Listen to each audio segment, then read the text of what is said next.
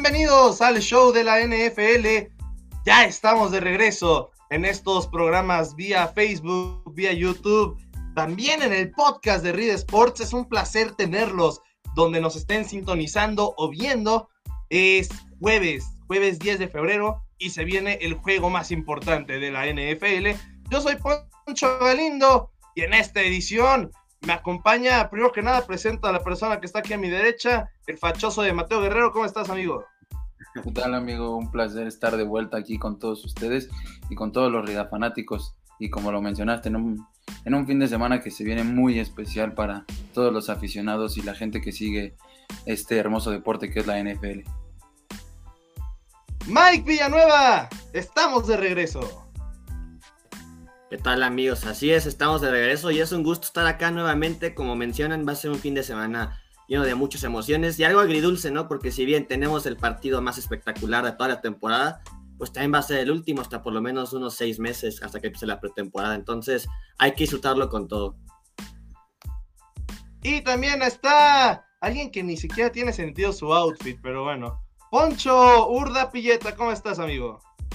Ocayo, ¿cómo estás? Eh, la verdad estoy muy contento. Es por la ocasión, es por la ocasión, ya hablaremos más adelante, pero pues NFL es justamente el último fin de semana, como lo menciona Mike. Todo se va a acabar y pues no tiene que estar guardada seis meses, entonces pues hay que aprovechar la ocasión. Perfecto, y sin más que decir, comenzamos con lo que acaba de suceder hace unos minutos, porque ha sido una semana espectacular y ya no es en sábado, ya es en jueves hablamos de los NFL Honors, en donde solo uno me pareció injusto, pero ya hablaremos un poco más a detalle eh, un poquito después. Primero vamos con más o menos los ganadores. Eh, fue defensivo del año TJ Watt, 22.5 capturas, empata aparte el récord de más capturas en una temporada. También en ofensivo del año Cooper Cup, merecidísimo. Ahorita de hecho vamos a ver las estadísticas de Cooper Cup. Ofensivo novato del año, Jamar Chase. Creo que no había duda, por más que la gente que le va a los Pats, yo le voy a los Pats, pero hoy estaba leyendo comentarios en Twitter de gente que se quejaba al respecto y pedían que Mac Jones eh, tendría que haber sido el novato ofensivo del año. No lo creo, creo que es merecido para Jamar Chase. También en defensivo novato del año, Micah Parsons. Los coaches del año a nadie le importan, seamos este, sinceros. Y también en el MVP. El MVP. Ay, ay, ay. Aaron Rodgers. Aaron Rodgers, otra vez. A ver, Poncho, empiezo contigo porque sé que lo vas a defender a muerte. Mira, es que no es que lo defienda completamente a muerte, porque primero quiero mencionar que tú decías que estás de acuerdo en todos. Yo, en lugar de estar de acuerdo en todos, yo creo que la NFL lo otorgó por posición y lo que tenía que hacer. Porque hablando del MVP, para mí el MVP es Jamar Chase. Y te voy a decir por qué porque es un, es un receptor que rompió todos los récords en su primera temporada. Entiendo que sea el novato eh, ofensivo del año, porque es su primera temporada, pero por ser su primera temporada lo tienen que privar justamente del MVP, porque si ganas todo, literalmente, o sea, está en el Super Bowl, rompió los récords. ¿Cómo no va a ganar el MVP? El ofensivo del año novato era clarísimo, pero el MVP, ¿por qué se lo privas a llamar Chase? El MVP ya sabemos que es un premio, por así decirlo, para el coreback. Obviamente, aquí sí estoy de acuerdo que Aaron Rodgers fue el, el quarterback con, bueno, el mejor quarterback, por así decirlo, ¿no? No lleva a Green Bay al Super Bowl, le falta ese, esa espinita que tiene Aaron Rodgers, estoy completamente de acuerdo con eso, pero los números de Aaron Rodgers son fenomenales, ¿no? Dos intercepciones, más de 4.000 yardas, pasó a Brett Favre en, en los pases de touchdown en la historia de Green Bay, y con esto, bueno, se coloca en una lista que solo le falta alcanzar a Peyton Manning. Entonces, para mí, si es por, por el mariscal de campo, Aaron Rodgers sí se lo merece. Pero para mí, el MVP de esta temporada es Jamar Chase. Sí, pero tú mencionas parte de que si está en playoffs, que si está en el Super Bowl, al final eso no importa. Están dando un, juego, un premio al jugador más valioso de la temporada.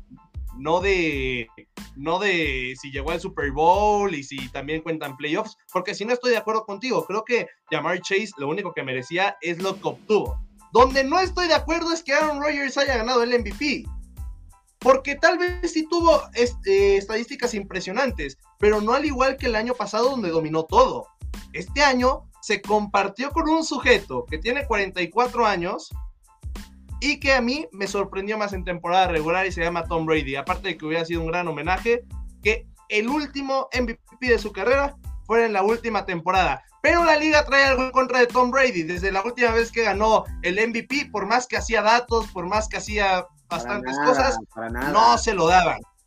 Para nada. Mike, ¿tienes algo que decir estoy de, acuerdo que Tom Brady hizo una gran temporada y se retira y así estoy de acuerdo. A lo mejor va a haber un honor para Tom Brady en los próximos NFL Honors. Me sorprende que no se lo hayan hecho este año. Estoy completamente de acuerdo con eso contigo. Pero en números, lo que hizo Aaron Rodgers es fenomenal. Ok, quitamos los playoffs. Para mí sí es importante un MVP que justamente haga en playoffs. Porque bueno, este Tom Brady superó en yardas y touchdowns a, este Aaron Rodgers, por ejemplo. Sí, pero por ejemplo, ahí está, ahí está. En, el, rating, en el, rating de, de, de Aaron Rodgers es mejor. En intercepciones, Aaron Rodgers es mejor. Y creo que aquí se basa mucho en el rating de coreback, que creo que es la mejor estadística porque es como la estadística que define literalmente al, al, coreback. Yo no estoy diciendo que la temporada de Tom Brady fue mala, al contrario, la verdad es que creo que fue muy buena temporada. Y bueno, dejamos de lado los playoffs, que era lo que decía, que para mí sí son importantes porque ese es el detalle que yo siempre le veo a Aaron Rodgers. Y creo que un MVP, obviamente, es un jugador que te lleva ante todo. Pero bueno, esto los, aquí no contamos playoffs, contamos temporada regular. Y para mí creo que entonces, para, te digo, para, para un mariscal de campo, Aaron Rodgers se lo merece completamente por esos números. Tom Brady para mí puede ser el segundo, o sea, si ponemos en lista el segundo lugar, también completamente de acuerdo, pero creo que en este, que es para mí, como lo digo, el premio para el mariscal de campo, creo que Aaron Rodgers se lo merecía completamente. Y también me gustaría hablar de su discurso, porque como que ahí me sonó como a despedida de, de los Packers, ¿eh? Habla, habla. Dilo. Sí, ¿querías hablar? Pues no te quedes callado. Quiero saber su opinión, o sea, quiero saber su ah, entonces es que tú dijiste, me gustaría hablar y ah, pues, te quedaste callado. O quería saber su opinión de lo que me decía en el discurso. Si quieren que lo diga yo, ok. Empieza Aaron Rodgers diciendo, muchas gracias a Green Bay por los 17 años que me han dado. Y pues para la cuarta vez que ganas el MVP, creo que sinceramente no es necesario decir los 17 años, porque pues si lo ganas por primera vez, te lo creo. Te creo, pues mencionas que llevas 17 años, por primera vez te dieron todo. Pero es la cuarta vez que lo ganas, no es necesario mencionarlo, ¿no? Y creo que menciona mucho sobre el agradecimiento, que no podría hacerlo sin ustedes y todo, pero me quedo justo, justamente con lo que inicia. Gracias por estos 17 años a los fans y a la institución. Entonces creo que ahí, pues como que me sonó a medio despedida de los Packers. Pero oye, Poncho, este, ¿a ti no te sorprende? O sea, ¿de verdad te sorprende si se va de los Packers? No, no, no. no, no Realmente no tuvo a casi nada de irse la temporada pasada y se quedó ahorita de, milagro. Y después de la catástrofe, catástrofe contra 49ers, pues yo creo que sí ya es más que evidente que, se va a ir. Y no sabemos si se puede retirar también. Que no, no creo, pero no sabemos si se puede retirar igual. Estoy, estoy completamente de acuerdo. O sea, yo creo que si un momento para Aaron Rodgers de irse es ahorita Todavía la temporada pasada podré decir, bueno, se quedó en la orilla, tuvo errores, va, y como dices, estuvo a punto. Pero creo que si hay un momento es ahorita. Y no me sorprendería que se vaya, pero pues justamente por eso me retomo de que me sorprende que a despedida, porque el año pasado ya era prácticamente un hecho. O sea, Aaron Rodgers no iba a regresar, ya era de que ya no, o sea, nada más se presentó a entrenar y ahí se acabaron los rumores. Pero era un hecho que Aaron Rodgers no regresaba con Green Bay. Ahorita, pues obviamente está diciendo 17 años y todo, otra vez ven los rumores, también en entrevista dijo, no voy a dejar a la gente mucho tiempo que lo ande, o sea, con la incertidumbre, ya lo voy a decir qué va a pasar con mi futuro. Yo creo que es un momento para irse, sí, pero pues este como pues 17 años me sonó más claro que los rumores del año pasado, porque al final de cuentas no escuchamos una palabra sólida de Aaron Rodgers el año pasado. Fueron los rumores ah, y que no, perdón, no estuvo, no estuvo, no estuvo presente en los entrenamientos de los Packers, no decía nada. A mí me parece que ese mensaje era más no, se presentó, pero, pero justo, o sea, ya lo dijiste tú, no se presentó a la pretemporada, nada más se presenta a entrenar a los primeros, bueno, después de la pretemporada, estaba claro, y regresó.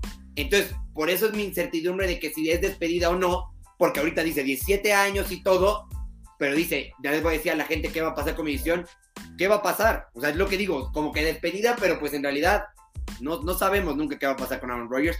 Pero en mi opinión, creo que si hay un momento para que se vaya de Green Bay, tiene que ser ahorita. Ok, perfecto. Y también, ahorita quiero saber la opinión de, Mike, de Mateo, que ya Mateo hasta se echó atrás después de que se echó el discurso de Aaron Rodgers, mi querido Poncho Urdapilleta. Pero tenemos gente que nos está sintonizando en vivo.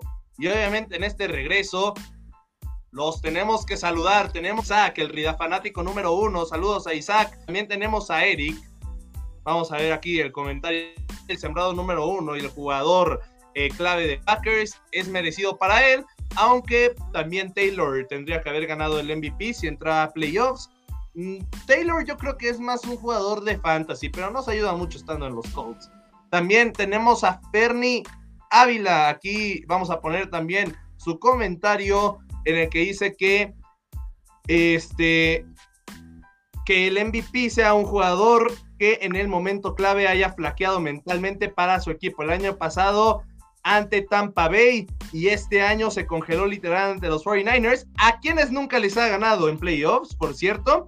Un fraude por mucho que este año Cooper Cup este, con tres coronas, no haya ganado el MVP para Fernie Ávila. Y también aquí tenemos más comentarios de Eric Guerrero y de Isaac, que dice que en el caso de que si habláramos de las cosas que, que menciona Poncho Urdapilleta, pues tendría que haber sido Joe Burrow o Stafford. Rápidamente, ya para pasar al Super Bowl, Mateo, ¿se te hace justo que Aaron Rodgers sea el MVP?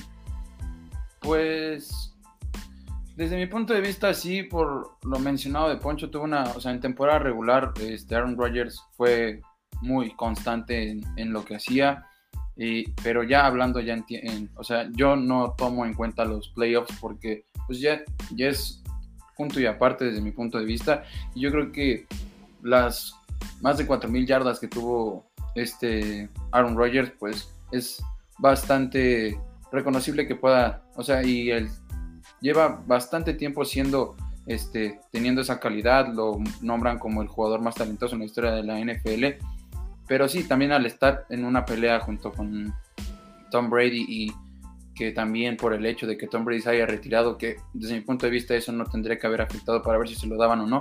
Yo creo que merecido sí lo tiene Aaron Rodgers, no sé si sea justo desde, desde mi punto de vista o no. Mike, ¿se lo merece Aaron Rodgers? Pues es que prácticamente todos lo acaban de decir. Para este tipo de premios se toma más en cuenta la temporada regular, porque si hablamos de playoffs, pues para mí ni Stafford ni, ni Burrow son los mejores este, quarterbacks de, la liga. Entonces, yo creo que ahí tiene cierto sentido. Y te lo digo yo que no soy fan de Aaron Rodgers, pues justamente por las pechofriadas que luego se manda en, en postemporada. Pero viéndolo sinceramente, pues para mí los Packers fue el mejor equipo de, de la temporada regular y obviamente Aaron Rodgers fue pieza clave para que eso ocurriera junto con otras piezas como Davante Adams, ¿no? Pero realmente, te digo, Tom Brady tuvo una temporada muy buena, eso sí hay que reconocérselo, y más siendo su última temporada ya confirmado. Pero lo de Aaron Rodgers, pues la verdad es que fue una temporada regular muy sólida, y, y más sorprendente después de ese inicio contra Saints, ¿no? Que todo el mundo pensó que ya los Packers no van a hacer nada, Aaron Rodgers nada más está ahí por compromiso, pero no, la verdad es que se mandó una temporada muy sólida y te repito, los playoffs no los podemos tomar tanto en cuenta por, por lo mismo, de que los corebacks que están en, el Super Bowl para mí no son los mejores de, la liga. Puede llegar a serlo burro en algún momento, pero actualmente no lo es. Pero la verdad es que sí, merecido. No, no es como que me encante Aaron Rodgers, pero tampoco hay mucho más que decir.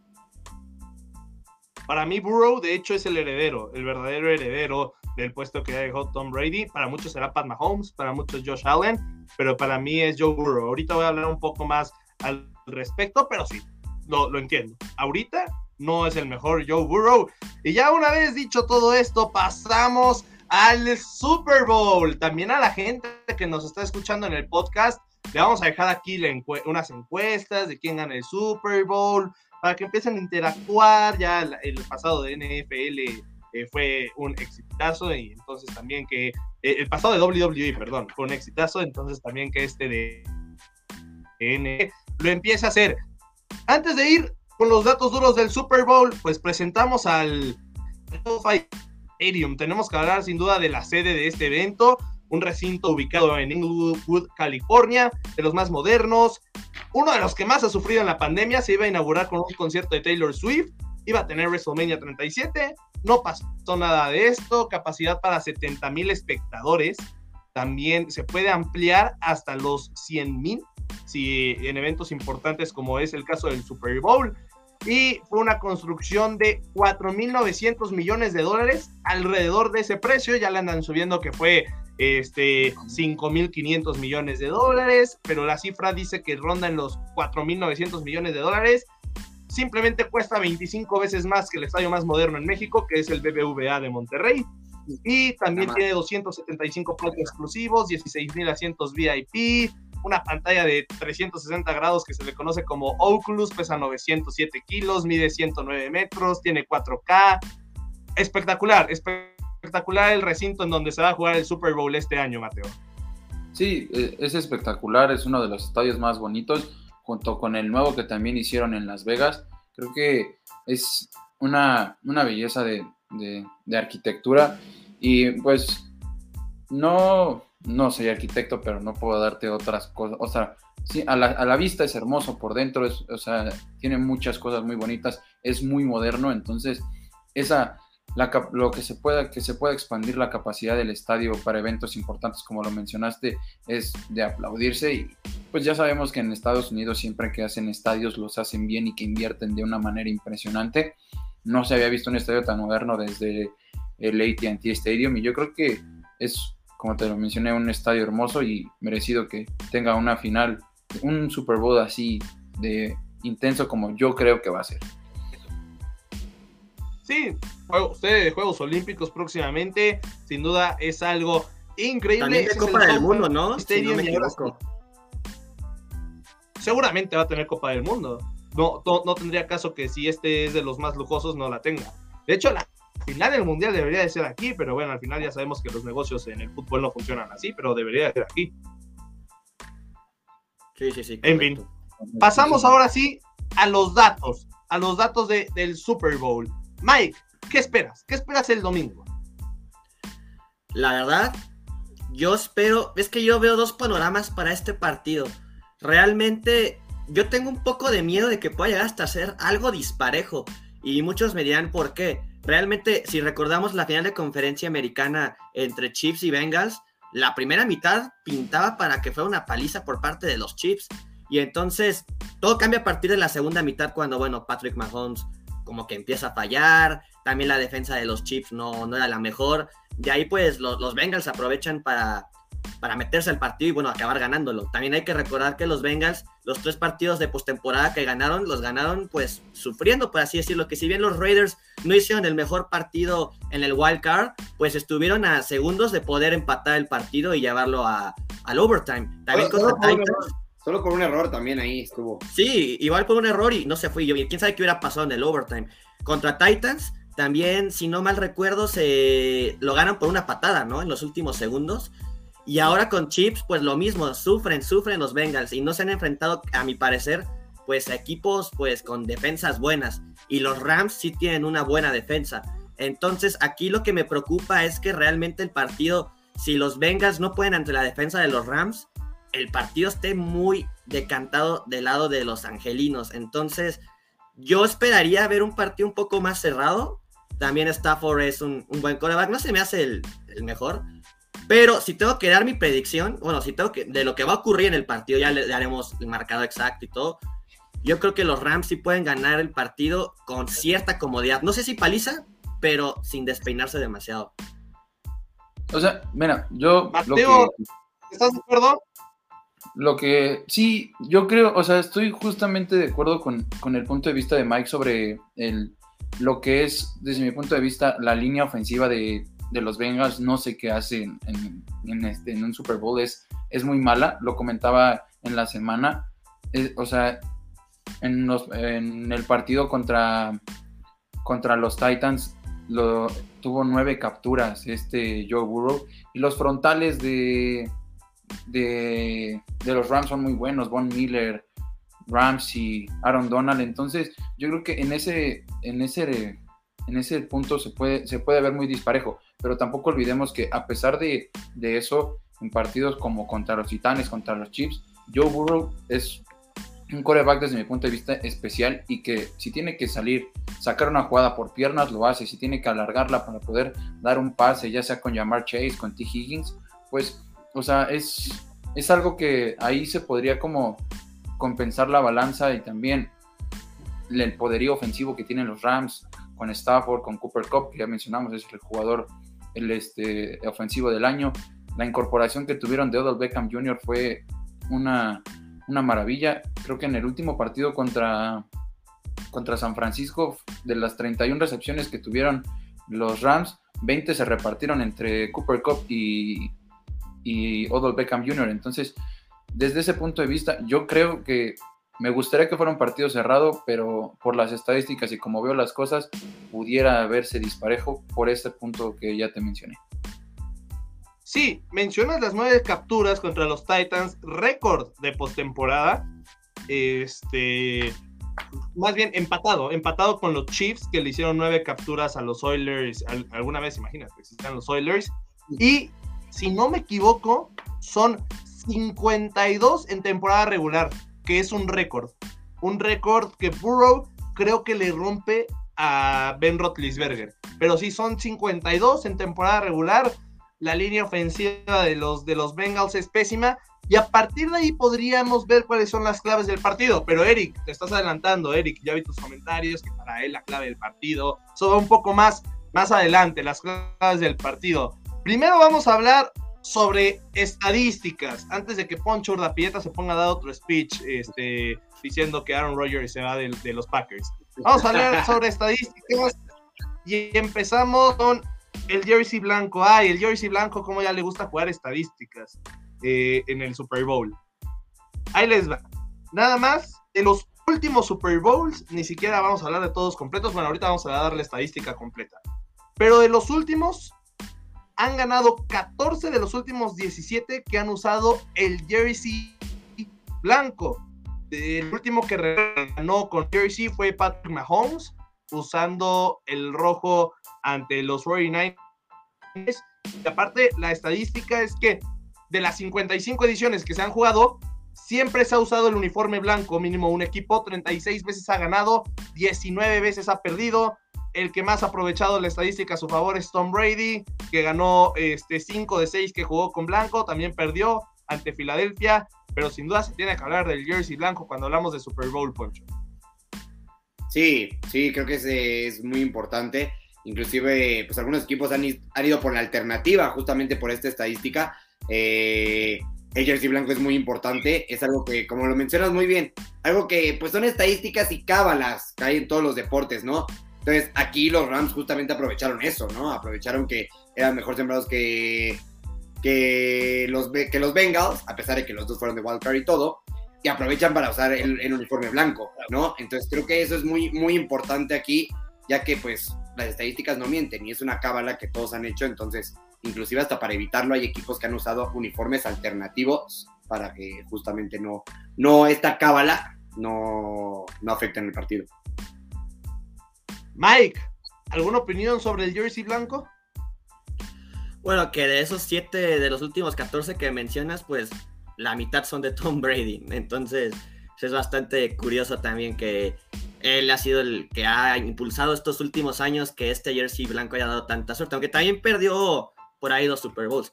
Pero este, pues sí, realmente el blanco es como todas las caras en todos los deportes, ¿no? Siempre hay como de, por ejemplo, el, el, Milan, me recuerdo que en la final de la Champions usaba el uniforme blanco porque igual habían ganado todas sus Champions de esa manera. Y pues en la NFL ocurre lo mismo. Entonces, yo creo que a lo mejor en el papel no influye tanto porque un equipo se me hace superior al otro. Pero bueno, ya viendo esta estadística, pues no sería sorpresa que los Bengals levantaran ahí el trofeo este domingo, ¿no? O sea, vas en contra del jersey blanco.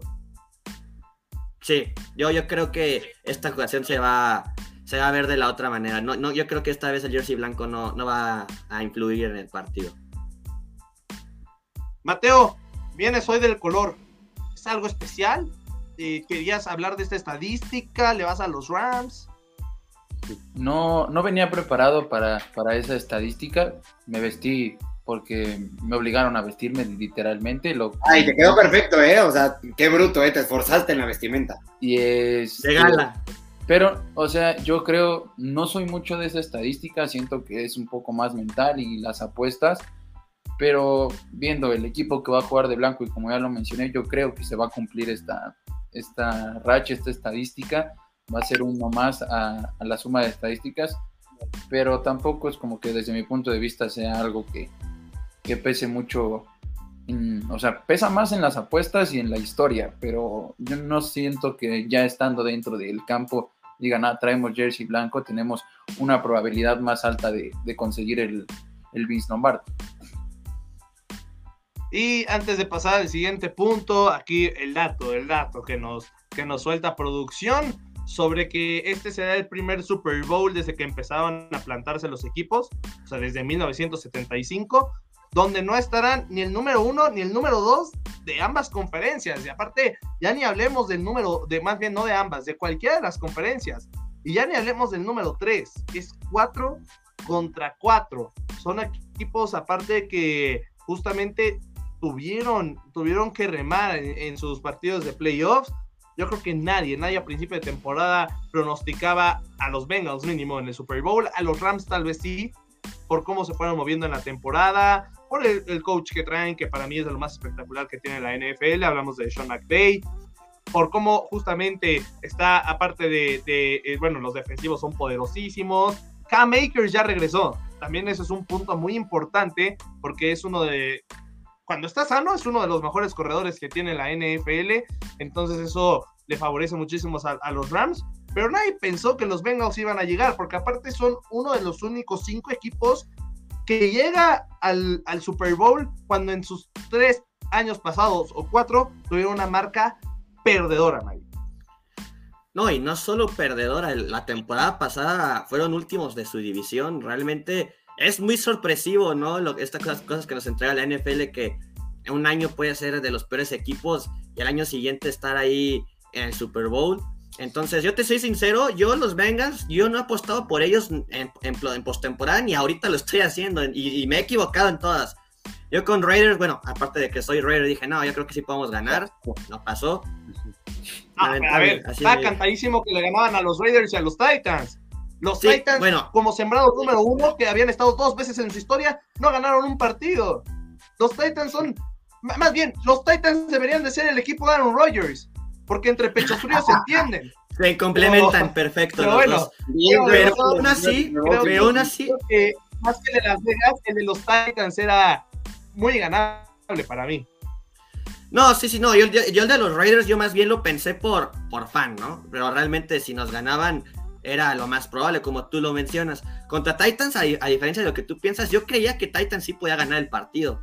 Pero contra Chips, ahí sí yo dije, no, ya, ya fue mucho, no, no van a pasar de Nadie.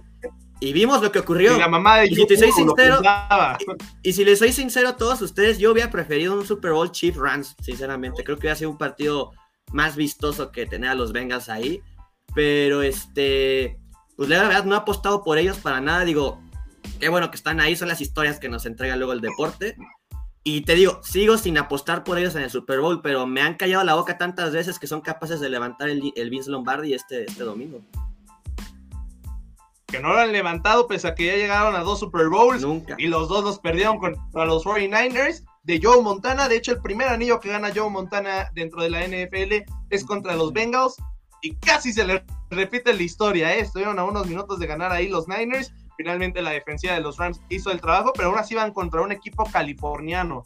A ver qué tal les va. Los Rams, tampoco podemos hablar muy bien de los Rams. Los Rams son ese equipo que trata de que Los Ángeles hace, hace un tiempo no deslumbraba en los deportes hasta que vino justamente el campeonato de los Lakers y el de los Dodgers en la misma temporada. Pero antes de eso, el último título que habían tenido Los Ángeles creo que había sido del Galaxy. Y bueno, los Rams cuando estuvieron en Los Ángeles no les fue bien nunca llegaron a un Super Bowl hasta cuando ya regresaron, que es el que pierden contra Tom Brady. Como parte de San Francisco llegaron a dos, ganaron el primero contra los Titans. Los Titans se quedan a una yarda de ganarlo. Este, y, aún, y también les faltó el tiempo, pero a una yarda de ganarlo. Y después eran 14 puntos favoritos sobre los Pats en una de las mayores sorpresas del Super Bowl, cuando Tom Brady gana su primer anillo. Ahora vamos con el duelo de receptores. Este me gusta muchísimo y yo sé que también te gusta a ti, Mateo. Los dos mejores receptores de la liga en el Super Bowl. Cooper Cup contra Yamar Chase. ¿Quién? ¿Con quién te inclinas en, esta, en este duelo, Mateo? Es que es. me pones en una, en una jugada, o sea, en una decisión muy difícil, porque Cooper Cup lo disfruté durante toda la temporada, pero a Jamar Chase le agradecí demasiado en mi fantasy esta temporada también. Entonces, Jamar Chase rompió. Perdió una final por su culpa. Yo gané una final gracias a él. Este, Son las dos caras de la moneda. Claro que sí. Jamar Chase rompió el récord de, yardas para un receptor novato y Cooper Cup tuvo una temporada de ensueño. Entonces, sí es un, es un duelo muy interesante, la verdad, por lo que, por lo que son ellos dos. También importa demasiado los corebacks que tienen. Yo me inclino por, por Cooper Cup, por, por cómo, ha, cómo ha hecho su temporada. Jamar Chase tiene mucho para darnos con 21 años. Entonces, yo creo que Cooper Cup es, desde mi punto de vista, en, esta, en este duelo, me duele dejar a llamar Chase afuera por lo que te comenté, pero yo creo que Cooper Cup lo va, lo puede ganar y puede ser más decisivo para su cuando, equipo. Cuando fue el draft de este año, eh, Burrow dice que él no influyó nada para que eligieran a llamar Chase, pero que le gustó que, eh, que los directivos lo tomaran en cuenta, justamente porque lo hacían sentir parte del equipo y le dijeron, pues, ¿qué crees? Pues vamos a ir por Jamar Chase. Él hablaba de Jamar Chase. Jamar Chase ya sabía que se iba a a los Bengals. Y me acuerdo que dijo, justamente el, receptor dijo que quería mínimo ser Pro Bowler. Pues bueno, una temporada Pro Bowler. No jugó el Pro Bowl por obvias razones. Está en el Super Bowl Jamar Chase. Una de esas historias que no se creen. Con su compañero, con el que fue campeón en la época colegial, con ese Joe Burrow que aparte en la época colegial derrotó a Trevor Lawrence, Trevor Lawrence que fue lo más espectacular en colegial, un fiasco en la NFL, yo aparte se los había adelantado aquí en Rida, no me quisieron creer, pero bueno, eh, ustedes igual seguían cegados que tenía que ser el pick número uno, a ver si, a ver si Trevor Lawrence en un futuro mejora, pero bueno, sin duda es increíble lo de Burrow y Cup. Vamos con las estadísticas, primero de Cooper Cup, y voy a pasar aquí contigo, mi querido Poncho Urdapilleta, 170 recepciones para 2.333 yardas, 13.7 yardas por recepción y 20 touchdowns, justamente también recibiendo. Impactante, Poncho. Sí, sí, bueno, por eso ganó el ofensivo del año, ¿no? Creo que es muy importante eh, lo que hace Cooper Cup con, con los Rams. Eh, creo que mencionamos muy bien lo, de los, los quarterbacks. Decíamos que no son los mejores, pero sí tenemos a los mejores receptores en el Super Bowl, ¿no? Entonces creo que es algo muy, muy importante. Y bueno, es increíble, es increíble lo que ha hecho Cooper Cup, por algo lo ganó. El, grito ya se hizo famoso en, en SoFi Stadium. Hoy que le entregaron el premio, todos gritaron el típico grito de Coop, que siempre gritan todos los aficionados cuando hace una recepción. Se acostumbraron tanto a Cooper Cup, que justamente ya tiene su grito de que sabían que él tenía la recepción del balón. Y también quiero comentar una historia de, justamente de este receptor, así como nos gusta esta historia como de Joe Burrow y todo, que cuando él estaba iniciando, su novia, ahora su esposa, era la que trabajaba para poder pagarle las cosas a Cooper Cup. Que cuando no tenía dinero, estaba en el colegial y e iba empezando su carrera, su esposa era la que trabajaba y ayudaba a cumplir su sueño y lo que son las cosas de la vida, ¿no? Ahorita justamente era su novia en ese tiempo, ahora es su esposa y este domingo lo va a ver a su esposo jugando el Super Bowl en su casa. ¿Y ahora quién paga las cuentas? Porque bueno, o sea, yo claro, claro. que es de los mejores pagados de la NFL, pero oye, supo pagar bien su deuda, ¿no? Eh, eh, eso, claro. Le ayudó de esa manera, le debe todo. Cooper Cup le debe todo a su esposa. son de esas historias que aparte no solamente nos deja el Super Bowl, tú deja que no hubieran pasado los Rams. El hecho de que Cooper Cup esté en la NFL ya es bastante, pero también esté en un Super Bowl. Poncho, pregunta antes de ir con Mike. Sí, justamente. Pregunta antes de ir con Mike. ¿Cooper Cup o llamar Chase este domingo? Yo aquí hablando muy bien de Cooper Cup, pero yo me iría con Jamar Chase. Lo que hizo esta temporada siendo novato, eh, el entendimiento que tiene con Joe Burrow también es muy importante. Entonces yo, yo este año me iría por, bueno, este año y este domingo me iría por el de los Bengals. Ok, perfecto. Y ahora pasamos con las estadísticas de Jamar Chase y con Mike Villanueva. No están muy alejadas de las de Cooper Cup. Sí son menores, pero a ver, estamos hablando del novato ofensivo del año, y aún así, vamos a comparar, son 170 yardas de Cop son, más bien, son 170 recepciones de Cobb, son 101 recepciones de Chase, son 2.333 yardas de Cobb, son 1.734 de Chase. Y en esta estadística, de hecho, gana, gana Jamar Chase en la próxima. Cobb tiene 13.7 yardas por recepción y Chase tiene 17.2 yardas por recepción y 14 touchdown, eh, touchdowns a comparación de los 20 que tiene Cooper Cobb. También es increíble la historia de Jamar Chase, Bueno, es que como tú lo acabas de decir, sí, son estadísticas a lo mejor en su mayoría inferiores a las de Cooper Cup, pero es que tú lo acabas de decir, es su primera temporada, es un rookie prácticamente, entonces tener esos números, pues lo posicionan como el segundo mejor este, a cuanto números este receptor de toda la NFL.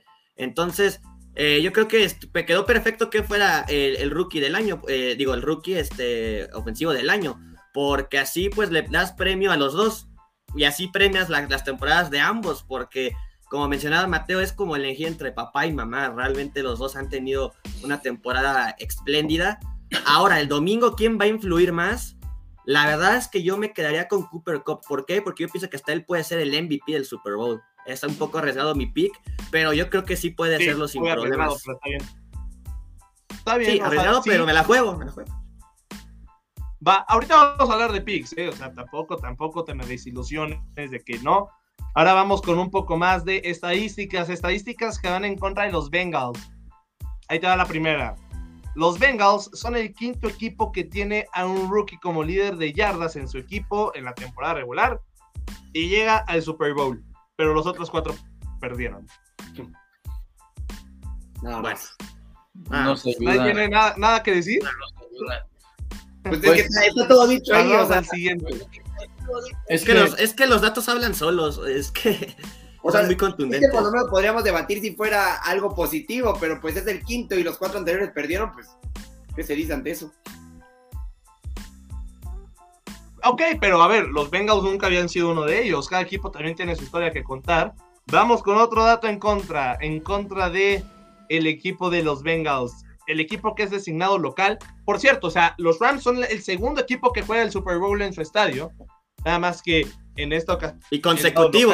son los Bengals. Tienen ganados, 32 perdidos en el Super Bowl. 11 de los últimos 15 perdieron. Otra racha en contra. Pero aquí, bueno, hay cosas malas, hay cosas buenas. Y Joe Burrow es un maestro de postemporada. Y no lo digo solo por la NFL. Tiene marca de 7-0 en postemporada, contemplando también su época colegial, Poncho. Sí, sí, creo que aquí el factor Joe Burrow va a ser importantísimo, porque si algo es por los Bengals que están ahí, es Joe Burrow, ¿no? Y lo que decía por el entendimiento con Jamar Chase. Entonces, aquí es una estadística muy buena. Y tú mencionaste, Tocayo. Cada equipo tiene su historia y aquí los Bengals ya están forjando su historia desde los playoffs, ¿no? Porque lo que hacen con, a pesar de que tienen las capturas, a pesar de no tener una buena línea ofensiva, eh, a pesar de tener equipos luego rivales eh, inferiores a ellos, siempre ha salido adelante, ¿no? Entonces creo que los Bengals son ese equipo con ayuda de Joe Burrow que nadie se lo cree, solo creen en ellos mismos, entonces ya no tienen nada que perder. Entonces llegan y son los más fuertes en todos los deportes. El equipo que llega así son los más fuertes porque dice, yo voy a llegar al Super Bowl, para mí esto ya es ganar. Entonces, si ya estoy aquí, lo puedo, o sea, puedo levantar el Vince Lombardi en este caso. Entonces creo que aquí, creo que Joe Burrow y el entendimiento con llamar Chase, lo vuelvo a repetir, va a ser muy importante. Y bueno, no me queda adelantar a mi pick, pero por ahí va mi pick del Super Bowl. Ok, ok, ya bueno, ya casi nos spoileaste, ¿no? Ya di lo mejor si quieres. Ya. Pero pues más o menos lo quiero dejar también. Ya estás como en el Royal Rumble de que no, no les quiero decir quién va a ganar, pero no, AJ Styles es el que va a ganar. Yo todavía estoy triste por eso, ¿no? No ha sido buenos ah, meses deportivos. Ah. Yo también estoy triste. Yo quería que ganara Vince McMahon, pero bueno, ese es otro tema. Eh, eh, querido Mateo, algo que comentar sobre la racha de Joe Burrow, algo positivo, algo negativo. Sabemos que ha ganado también en postemporada de la época colegial. Nunca ha jugado un Super Bowl. Ese también puede ser factor. Te escucho, Mateo. Pues, como lo mencionas, sí, o sea, tiene una racha espectacular en postemporada. Su época con LSU fue magnífica. Y Pues como lo mencioné al inicio, Joe Burrow es un jugador muy especial que a pesar de tener una línea ofensiva tan mala, él tiene la capacidad de poder resolver esos problemas, ya sea corriendo, alargando jugadas y sacando los pases. Yo creo que sí es, o sea, le puede pesar que esté en un Super Bowl, en un, en, un estadio tan impactante, siendo local administrativamente, pero visitante entre tanta gente. Yo creo que le puede pesar, pero como demostró el carácter que tiene, este, esa... Lo estaba escuchando el otro día, Joe, Joe Burrow es de esos corebacks que no, no grita, no regaña, él trata de ser, si él tiene un error, lo acepta, y si sabe que puede ayudar al equipo, pues lo va a hacer, y entonces tiene esa capacidad de poder resolver los problemas y ayudar a su equipo. Entonces yo no creo que le pese estar en una instancia tan, tan importante como él es el Super Bowl y que jamás había estado ahí por obvias razones, pero tiene muchísima calidad y yo creo que es algo que tiene, tiene la sangre fría, para decirlo así, entonces yo creo que no va a afectar nada su, su edad y pues, ¿qué más quisiera decir que esta racha pudiera seguir sea 8-0? Ahorita, antes de que continuemos, perdón, perdón, yo algo que dices que quiero tocar, que dice local entre tanta gente, yo no estoy tan seguro de eso, ¿eh? Yo también me atreveré a decir que va a haber más gente de los Bengals, porque los Rams, en, como locales, siempre tenían... Porque nadie le va a los Rams en Los Ángeles. Exactamente. por eso. contra los 49ers, contra los 49ers era un estadio completamente rojo. Y al ser los Bengals regresar al Super Bowl y toda la historia, me atrevo a decir que los Bengals van a ser local administrativamente y local en la gente. Pero ustedes no creen que con toda esta buena temporada que tuvieron los Rams y que ahora están en el Super Bowl en su casa, no arraigaron un público allá en Los Ángeles. Sí, pero creo que la, la gente, la gente en Los Ángeles estaba escuchando el otro día. La gente en Los Ángeles cuando ve a un equipo que está ganando y que ya está en época, en una instancia importante, es cuando lo apoya. Por eso mismo los Chargers o hablando los Clippers, pues tampoco han tenido una, una, un arraigo de afición tan grande, pues porque no ganan, no han estado en momentos importantes. Y la gente en Los Ángeles es lo que quiere, estar pues en el relajo, ver a estar tener un equipo que es de su ciudad, aunque no le vayas, pues si estás en esa ciudad, pues sientes cierta empatía por el equipo. Entonces yo creo que eso puede jugar un papel muy importante. Sabemos que pues, Los Ángeles tiene mucho, no tiene un equipo tan competitivo o que había estado en instancias importantes.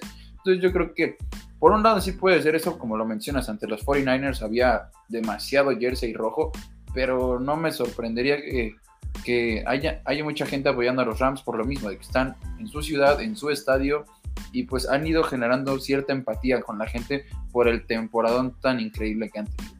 Además, Urda tiene que tomar algo en cuenta. La popularidad de los 49ers es en Estados Unidos y en, el mundo, yo creo, es muchísimo mayor a la de los Bengals, y aparte están en California. Entonces, era muchísimo más factible que el estadio se llenara de rojo a que ahora se llene de, de, de los colores de los Bengals. Entonces, y como bien mencionas tú, este Mateo, realmente la gente pues ya, aunque no le vayan, son de Los Ángeles y van a decir, güey, vamos a ver a nuestro equipo de la ciudad y así.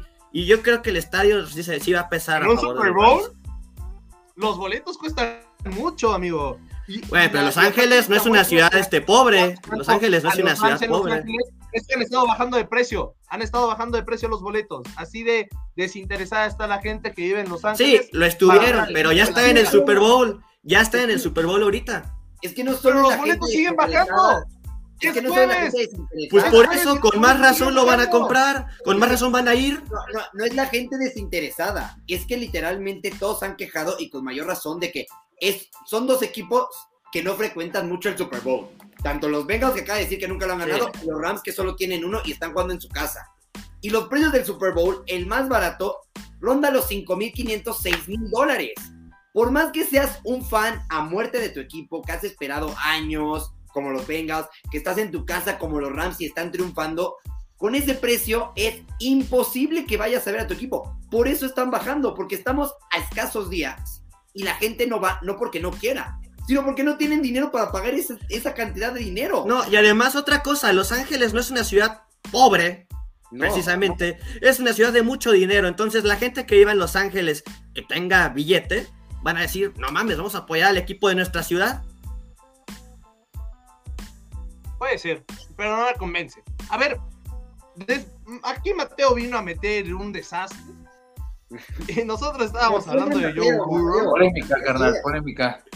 Me gusta. Por cierto, hablando de desastre, la cantidad, ya nada más como dato curioso, porque también los alimentos juegan, portan 140 mil toneladas de aguacate de México a Estados Unidos para hacer guacamole, que es el alimento que más se consume en el Super Bowl. Pero también hablando de las alitas, este, se consumen 1.42 mil millones de alitas, que es suficiente para darle tres vueltas a la circunferencia de la Tierra. Imagínense nada más, un dato perturbador, diría Luisito Comunica. Ahora bien, regresamos contigo, mi querido Mike. 7-0 de Joe Burrow en playoffs. ¿Podrá seguir la racha? No, para mí el domingo va a ser el 7-1. Porque sí, es muy cierto lo que mencionas, Mateo. Joe, Burrow de verdad es que ha demostrado tener este, pues, los huevos de acero en este tipo de oportunidades. Pero es un Super Bowl. O sea, y un Super Bowl no ha estado ni cerca de estar en un escenario de ese tipo. Y no sabemos lo que pueda ocurrir en, en el domingo. Por ejemplo, a lo mejor ve que los Rams están jugando un mejor partido. O al primer error le pueden entrar los nervios. Porque los nervios te pueden entrar en cualquier momento y más en una instancia así. Entonces, y por lo mismo, para mí los Rams es mejor equipo. Entonces, yo creo que Joe Burrow va a ganar un Super Bowl pronto o más tardar, después lo va a pero lo va a ganar algún día. Pero no creo que ese día sea este día domingo. Ok, perfecto. Ahí está también ya la predicción de una vez de, Mike. Me y adelanté cerramos los datos y, y el análisis antes de ir ya con el resultado y sus ganadores con Joe Burrow, que podría ser historia hay dos corebacks que han ganado el campeonato nacional y también el Super Bowl. Los dos son Joe. Es Joe Namath, de los Jets, y Joe Montana, de los 49ers. Joe Burrow se puede unir al club de los Joes, pero eso no es lo que podría ser historia. Joe Burrow podría ser historia porque se podría convertir en el primer jugador de su posición que es campeón de la NFL campeón, bueno, campeón colegial y también recibe el trofeo Heisman. Así es justamente la historia de Joe Burrow que quiere hacer eh, que quiere justamente hacer historia este domingo. Ahora sí, vamos a lo que ya este, al final de este análisis ya para irnos a los picks. ¿Cuáles van a ser las claves del partido? Yo creo que las claves del partido va a ser justamente la línea defensiva, más bien la defensiva de los Rams en contra de la línea ofensiva de este que tienen los Bengals para ver cuántas veces pueden capturar a Joe Burrow, incluso pueden romper otro récord, pero van a tener que nulificar a sus receptores y especialmente a Jamar Chase. Porque si lo capturan 15 veces y no nulifican a Jamar Chase, están en problemas. Y el ejemplo son los Titans. ¿De qué les sirvió a los Titans capturar nueve veces a Joe Burrow si Tannehill tuvo tres intercepciones y si no supieron detener el receptor o también a Mixon que sabe hacer las cosas muy bien por tierra? Ahí está el problema. No creo, yo creo que la defensiva de los Rams sí va a poder con Joe Burrow, pero no va a poder con Jamari Chase y yo creo que por eso ganan los Bengals. Te escucho a ti primero entonces, Mike. Órale ahí sí ya cambia un poco la cosa realmente. Pero yo creo que la clave, o sea, más, que la ofensiva de, los Bengals, sí va a ser, se va este, a imponer mucho la defensa de, los Rams. Yo creo que Joey Burrow sí lo van a, van a capturar un par de veces y eso va a ocasionar que, que los Rams se lleven el partido. Ahora sí que lo que comentan de llamar Chase, que a lo mejor la defensa de los Rams no va a poder con él, yo creo que sí. Yo creo que no, no va a tener problema. Bueno, o sea, sí les va a costar ahí un poco, les va a dar un dolor de cabeza por ahí. Pero de profundos, ¿quién? De profundos, ¿quién es la defensa de los Rams? ¿Perdón? ¿Perdón? De profundos. ¿Quién va a poder ir en contra de, de Chase? Si los dos más poderosos de los Rams son cortacabezas y de, y de intercepciones cortas. Yamari Chase es un jugador que va al fondo. Sí, no, tienes razón. O sea, a lo mejor por jugadas por tierra, pues sí es más complicado. Pero yo creo que aún así no, no va a haber problema. Yo creo que eso no, va a ser factor. O sea, yo creo que los Rams van a ganar por el simple hecho de que van a ser superiores. Entonces, esa sería mi, mi, predicción. Y la defensa de, de, los Rams va a ser la clave de este partido. También creo que la defensa de los Bengals podría ser la clave. Si las dos ofensivas se mantienen bien, la de los Bengals si empieza a sobresalir, pues entonces puede ¿Y, ¿y tú crees que, la defensa de los Bengals sí haga un buen papel este domingo? Justamente. Pues ese es el día donde se tienen que crecer. Si la línea ofensiva no tiene ni un carajo de cómo defenderse, pues la defensa va a tener que sacar las papas de alguna manera. Aún así, son, son cosas que se verán. Pero también es complicado porque puede ocurrir que la defensa en algún momento se canse. Si, si la ofensiva no está tan, tan sólida del todo, pues la defensa no va a poder mantener todo el tiempo a los Rams. No lo sé, Mike, no lo sé porque son justamente los días donde se crecen esas defensivas que no habían dado nada. Ejemplos, la de los Bucks y la de, y la de los Chiefs, ¿eh? En los, Super, en los Super Bowls que ganaron. Bueno, sí. Nadie hablaba de ellas. Decían que incluso no habían sido buenas en las temporadas. La defensa de los 49ers cuando fueron contra los Chiefs era la mejor defensa de la liga. Por eso los Niners llegaron. Y al final, en el último cuarto, la que tuvo que lucirse fue la de los Chiefs. Y por eso los Chiefs ganan el Super Bowl. Dice mi querido amigo Patricio Selman, a quien le mandamos un mensaje y no sé por qué no está comentando.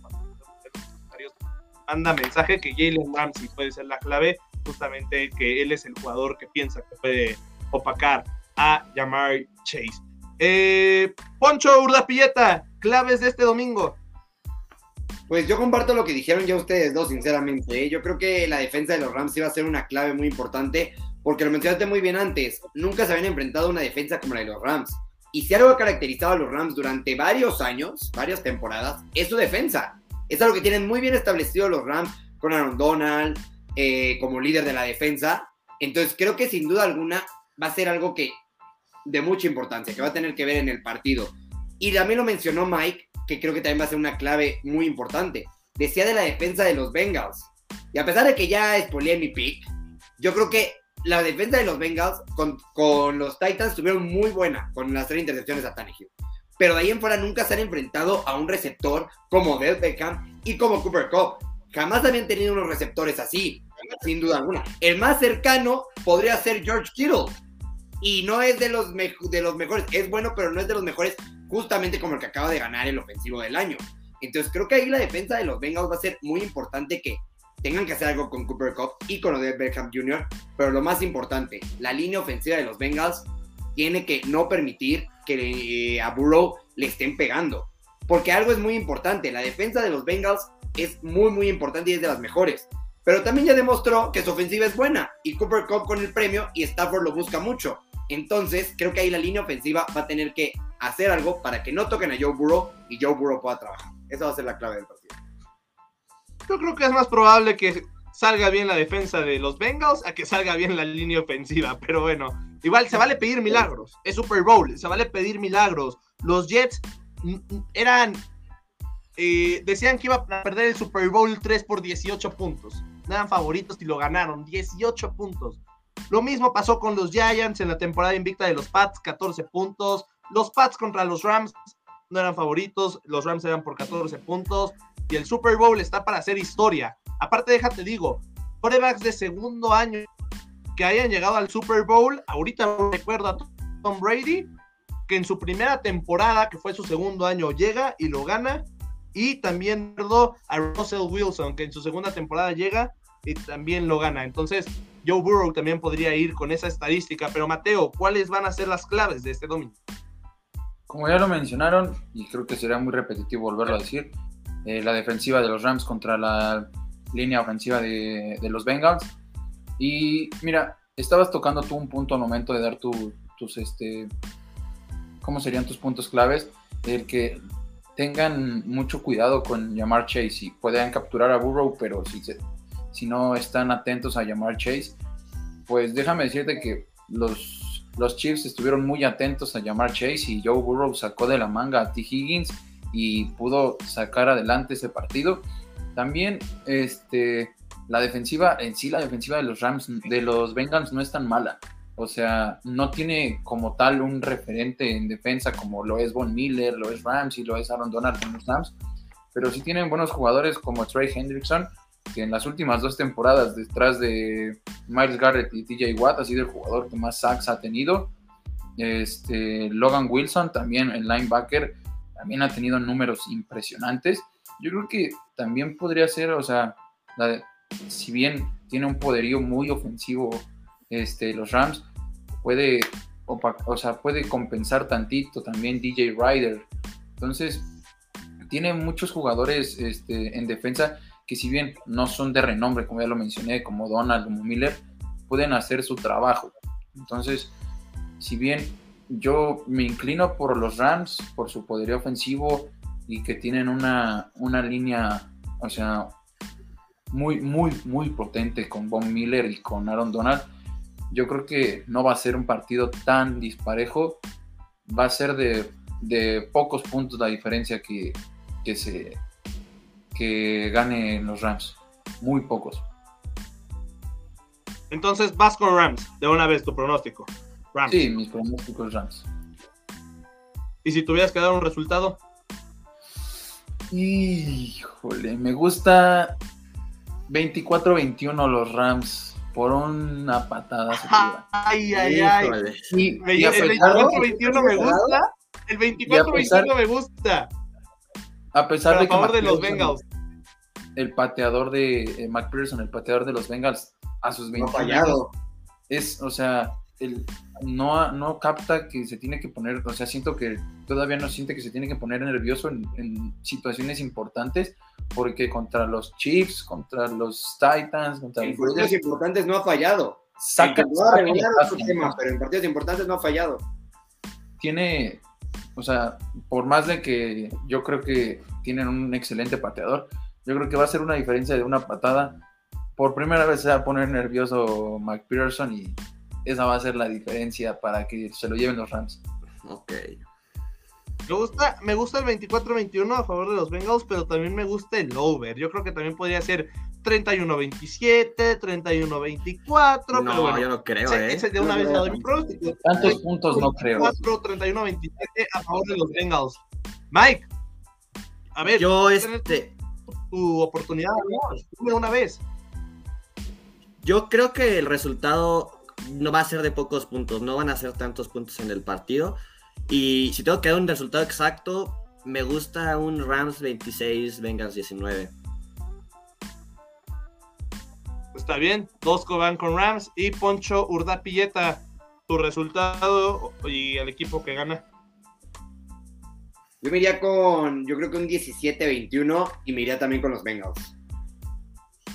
Ah, estamos divididos entonces. Perfecto, perfecto estamos divididos. Yo propongo lo siguiente. Apostemos unas alitas.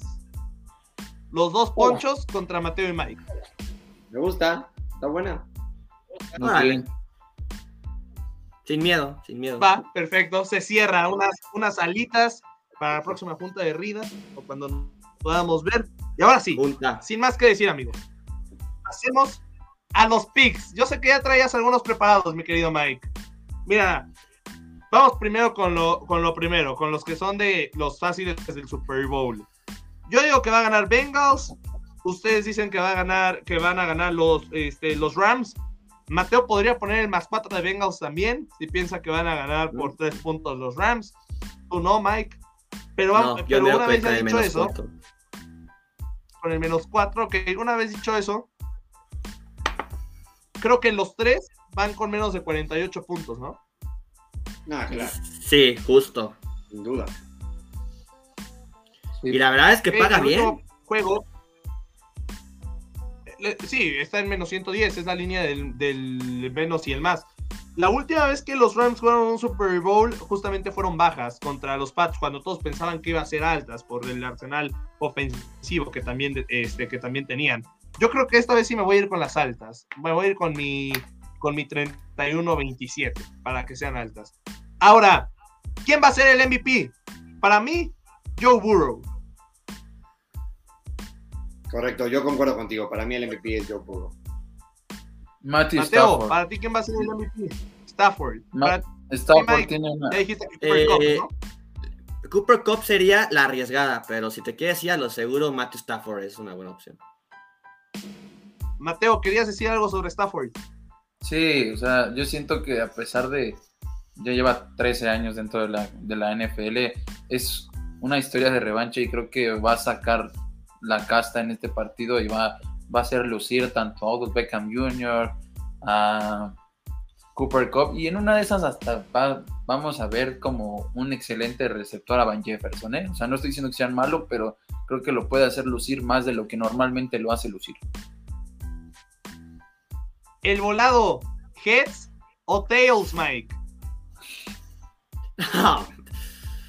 pues, por decir una, tengo que dar, pues, Tails.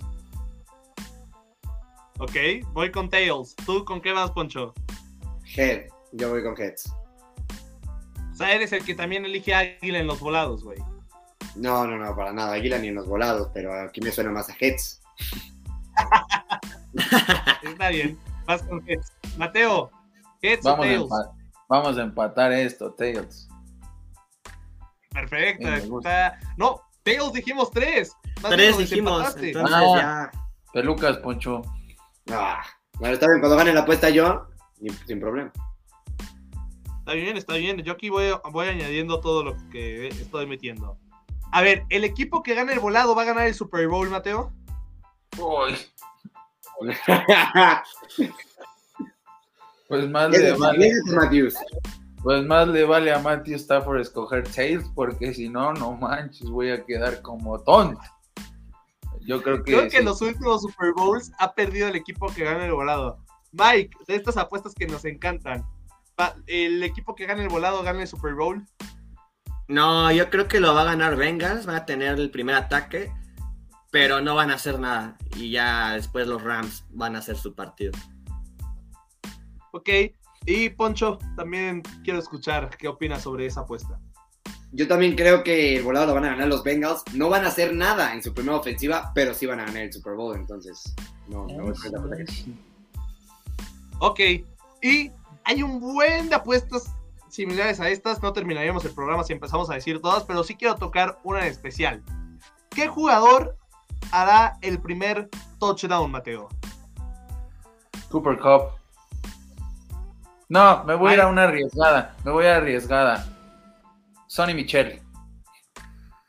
No, bueno, yo sí, yo sí apoyara a los Rams en el Super Bowl y iría con Cam Akers. Creo que sí te arriesgaste un poco más. Eh, pero está bien, se vale también Me Sonny gusta Michel. Sonny. Mike, ¿quién va- quién va a ser el primer touchdown? No, Cooper Cup. Y si más pienso que puede ser el MVP del, del partido, él este, va a hacer la primera anotación. Yo voy. Yo no sé si Joe Mixon en más 700 o Yamari Chase en más 800. Me voy a ir con Yamari Chase en más 800. ¿Tú, Poncho? No, yo voy con Cooper Cup. Cooper Cup o Del Beckham Jr. Alguno de los dos. Los dos receptores. O sea, anota primero Rams, pero gana Bengals. Sí, yo digo que. Aquí es que se ponga bueno. Sí. Está bien, está bien. Ahora, vamos con estas que son las mejores. ¿De qué color va a ser? El- lo vamos a decir como viene en la, en, la, en la página de apuestas para no decir patrocinios. El líquido vertido al entrenador ganador. La bebida justamente... Energética, ¿no? eh, Hidratante, Energética, hidratante. podríamos decir. La que te rehidrata. ¿De qué color va a ser, Mateo? Va a sonar gracioso. Van a ganar los Rams vestidos de blanco. Y el, y el líquido hidratante que van a vertir sobre, sobre, el, sobre el head coach de los Rams va a ser naranja. La naranja es la que paga menos, más 135. El año pasado yo le pegué al azul en más 600 y pico, pero este año el azul es el segundo lugar, yo creo que por lo mismo. También se vale poner que va a ser claro, va a ser agua. Poncho, ¿qué te gusta? ¿Te gusta naranja, azul, claro agua, lima verde o amarillo, rojo o morado? Morado paga más 1200, que es el menos favorito. Yo con esta apuesta tengo un tema muy, muy brutal porque el año pasado yo dije naranja porque el azul es la competencia. Entonces dije, es imposible que sea azul, es la competencia, tiene que ser naranja, ¿no? A mí, con mis hermanas, con mis amigos, les dije lo mismo, fue azul, ¿no? Entonces la verdad es que tengo un tema con esta, con esta apuesta, pero me voy a arriesgar y yo creo que justamente como los equipos son naranjas y azules, el- la bebida hidratante va a ser roja. Ok, o sea, tú no piensas que va a ser azul si ganan los Bengals en forma de burla, o va a ser naranja si ganan los Rams en forma de burla. Yo voy a ir con rojo. Yo voy a ir con rojo también. Con lo imparcial, rojo. 2000. Me acuerdo que el año pasado nada más me escribías, ay, eres un cagón. No sé cuánto. Pero es ay, que no es sé qué, imposible porque- que seas uno, Por cagón, güey, ¿a poco? A menos que estés ahí a, a- terreno, en el terreno, prácticamente. Mira, a mí me gusta, favor. a mí me gusta el verde, porque ese Gatorade sabe bien rico. Entonces, No estés diciendo marcas, Si ganas por eso y te vuelves millonario por eso, lo primero que tienes que hacer es comprarte una caja de verdes. A ver, lo, oigan, otra lo apuesta. firmo, lo firmo. Yo veía aquí a mi querido Mike ahorita fumando su vape bien fresco. Pero la pregunta es, ¿Snoop Dogg fumará en el medio tiempo? Sí, sin Por duda. Yo creo que ¿Sabes sí, qué, Mateo? sí. Va a salir con un gallo enorme y así prendiéndose. Bueno, es que de hecho, hasta el güey puede salir con un ¿Cómo vaporizador y ya, ya, se, ya, ya la hizo. No le podrían decir puro, nada. Yo digo que va a salir con un puro. Ya con eso ganas. Pero a ver, yo creo que la NFL, por más que se haya visto a jugadores fumando un cigarro a medio tiempo, no va a permitir que Snoop Dogg haga eso en, me- en este, en un medio tiempo. No, porque Pero Snoop Dogg es, es por lo que nomás lo conoces. Entonces, Snoop Dogg es el claro ejemplo de fuck the police, hermano, fuck the reglas. Entonces, sí, si no, no lo metas en el medio tiempo. También dijeron que Janet Jackson no iba a enseñar nada y terminó enseñando todo. Y ahora, obviamente, no va a salir con un ya, churro de ya, mota. No van a decirle, Oye, güey. MTV, MTV y la NFL no trabajan juntos. Pero a ver, Poncho, ayer que estábamos planeando el programa me dijiste algo. ¿Lo quieres decir en vivo? No, no, para nada. Se va a quedar solo para ustedes lo que, lo que dije. lo del doctor, claro que sí. O sea, porque, porque- no, no porque no siento orgulloso de eso, pero aquí hay ¿Por qué reafirmación hablo de Janet Jackson? ¿Por qué hablo de Janet Jackson, el cabrón? Eres una basura, Alfonso. A ver, siguiente. ¿A quién le agradecerá? eh, ¿Quién va a ser el primero que va a mencionar el MVP en su discurso? Compañero de equipo, Ciudad Fans, Dios o Jesús, familia, coach. No agradecerá a nadie. Yo creo que al equipo. equipo y después familia. equipo. Podría ser. No, yo creo que va Está a ser bien, Joe equipo es el que más paga. Mike va equipo, Mateo va a equipo. Poncho, ¿tú con cuál vas? ¿Equipo también? Familia. No, familia. Familia, ok, más 700. Yo voy a equipo, pero no la voy a poner en mi parlay. A ver, esta me gusta mucho. ¿Cuánto va a durar el himno nacional? ¿Más de 99.5 segundos o menos de 99.5 segundos? La, la bajaron un poco el rango porque el año pasado duraban los 2.15 y los himnos nacionales normalmente duran menos de 2 minutos. Pero yo Ya creo que en esta ocasión puede durar más de 99.5. ¿Sabemos quién lo canta ya? ¿Sabes quién lo va a cantar o no? A quien nada más cuando Katy Perry cantaba sabía quién. Madonna. Es que también depende mucho. Ah, Madonna lo va a cantar. No, no sé. Oprah Winfrey. El, el medio tiempo del Super Bowl de este año Pero no pasa mucho al que va a cantar el himno nacional. Dr. Dre va a cantar A ver, el lo voy a himno buscar. nacional. A ver, aguante, Yo creo que va a durar menos de 99.5. Yo también creo que va a durar menos. Y es que siento que si Menos. duró más el año pasado, yo Menos. siento que ya están dando chance de que dure más, entonces yo creo que va a durar más. Cambiaron, cambiaron la línea, justamente de segundos. Lo va a cantar Mikey Gaitan, la primera artista negra en Uh. obtener una nominación al Grammy Va a durar más. por álbum. Va a durar más. Va a durar más, güey. Y entonces va a durar más, exacto. Mickey Oh, sí. Ya, yo no, no sé quién la verdad. Yo voy con el más, yo voy con el más también. No, yo por sí la ¿Cuánto, conozco. ¿cuánto paga el más? Es muy buen artista, pero canta Menos muy 130. lento. Le mete más sentimiento y canta muy lento, entonces va a durar más. Yo me sigo con la mía. Menos. Y tú, Mike, vas con el más también. Sí, más también, definitivamente. Ok. ¿Y cuántos avi- aviones van a volar mientras se canta el himno? ¿Más de 5.5 o menos de 5.5? ¿Tres? ¿Vas menos. con tres? Yo también voy con tres. Voy con el menos. Todos vamos con el menos. Aparte, más con estas nuevas reglas que quieren poner, ¿no? De que ya los aviones no vuelen tanto. que Sí. Contaminación. Y, no sé. Y más si el estadio es muy ecológico, como entonces no, no va a permitir eso también. Ahora, ¿cuántas canciones va a haber en el medio tiempo? ¿Más de 11 Uy, o menos de 11? Yo creo que va a haber más de 11. Menos, ¿no? No, menos. No, No se toma en cuenta tiempo que son, son cuatro cabrones. Bueno, no, son cinco. Cinco. Cinco y va a salir Ice Cube, entonces Va a salir Ice Cube, va a salir Rihanna. Yo creo que es más de once. Sí, igual. también. Además hay Rihanna muchos no va a salir, güey. Quiero esas chaquetas mentales A de. ver, La No canción más popular en general, no del artista, en general, de Eminem es I Love the Way You Lie y la canta con Rihanna. No es la más popular. No es la más popular. no es la más popular. Es Without Claro, Me, Es Without Me, estoy de acuerdo. Estoy de acuerdo. No.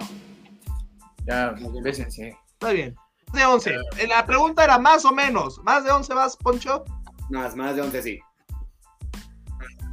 Mateo, más, de también. 11. Mike, más Más. de 11. Yo voy menos de 11. ¿Cuál va a ser la primera canción del, super, del medio tiempo? Yo creo que Eminem. Una de Eminem. me la voy a jugar. Me la voy a jugar. Rap God de, de Eminem. Love Yourself. Yo estoy entre Yo dos. creo. A ver, vas, Poncho, vas. Estoy entre dos. I Collapse o Not Afraid. Pero de que empiece Eminem, empieza Eminem. Yo creo que se van a apagar las luces, güey. Va a haber un puto reflector. Y va a salir Eminem cantando Without Me, güey. Y se va a cerrar con Humble, güey. Sí, Humble va a cerrar. También estoy Ah, de acuerdo Humble con Yo no. No, Yo o creo que bueno, Without sí. ¿Sabes qué? Tienes razón. Yo creo, que, yo creo que va a cerrar este Ice Cube con Dr. Dre y, y- y este Snoop Dogg. Sí, tienes razón. Humble va al, al medio. Al Sí, medio. Humble va a la mitad o, o- o antes de. O sea, o penúltimo, pero no cierra Humble. Pero todos estamos de acuerdo en que Eminem arranca el medio tiempo. Sí. Sí. Correcto. Un pick de más 700, ¿eh? Que Eminem lo arranca. Y por último, Ah, ya, pues esas creo que son todas, amigos. Ya no tenemos nada más que hacer. Miren, ahí les va el parlay, ¿eh? Yo metí nueve selecciones. Gana Bengals, más de 48. Joe Burrow MVP. Tails el sorteo. Jamar Chase el primer touchdown. Rojo la bebida. eh, Snoop Dogg no fumará. Más de 99.5 segundos el, el, este, el himno nacional. Y Eminem canta la primera canción del medio tiempo. En un momio. Aguántenme. De Y lo puede leer el güey. o sea. millones 751.360, lo que si le meto 10 pesos con el bono que me da esta aplicación, ganaría 1.046.446. No, ¿A 10 la voy a pesos? Madre. Realizar apuesta, ya está. O sea, si le metes 100 varos, te retiras. Sí, te jubilas. No, pero tu apuesta va a mamar desde el over. O sea, desde ahí ya va a mamar. Desde el- desde el pinche Tails, ¿no, güey? Ahí va, ahí va, ahí se acabó la apuesta. Güey, que la apuesta- tienes hasta el color, güey, y pierdas por el headstays, güey. No, tu apuesta se va a ir al carajo Cállate, porque, porque Snoop Dogg va a salir fumando. Ah, también.